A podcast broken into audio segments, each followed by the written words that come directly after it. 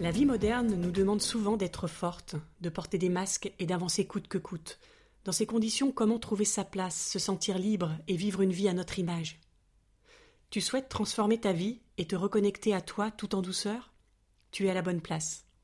Bonjour à toi et bienvenue dans Explore la vie. Ce podcast est le fruit de mes passions la poésie, la nature et l'exploration. Je m'appelle Marie, j'ai 44 ans et j'habite à Paris.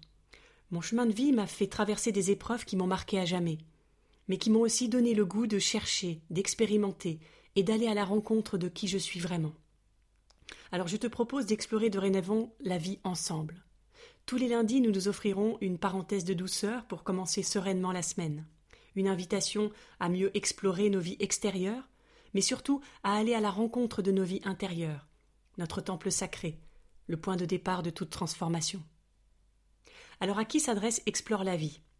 Aux femmes sensibles et curieuses, à celles qui veulent exprimer leur sensibilité, trouver leur place et se créer une vie équilibrée et respectueuse d'elles-mêmes.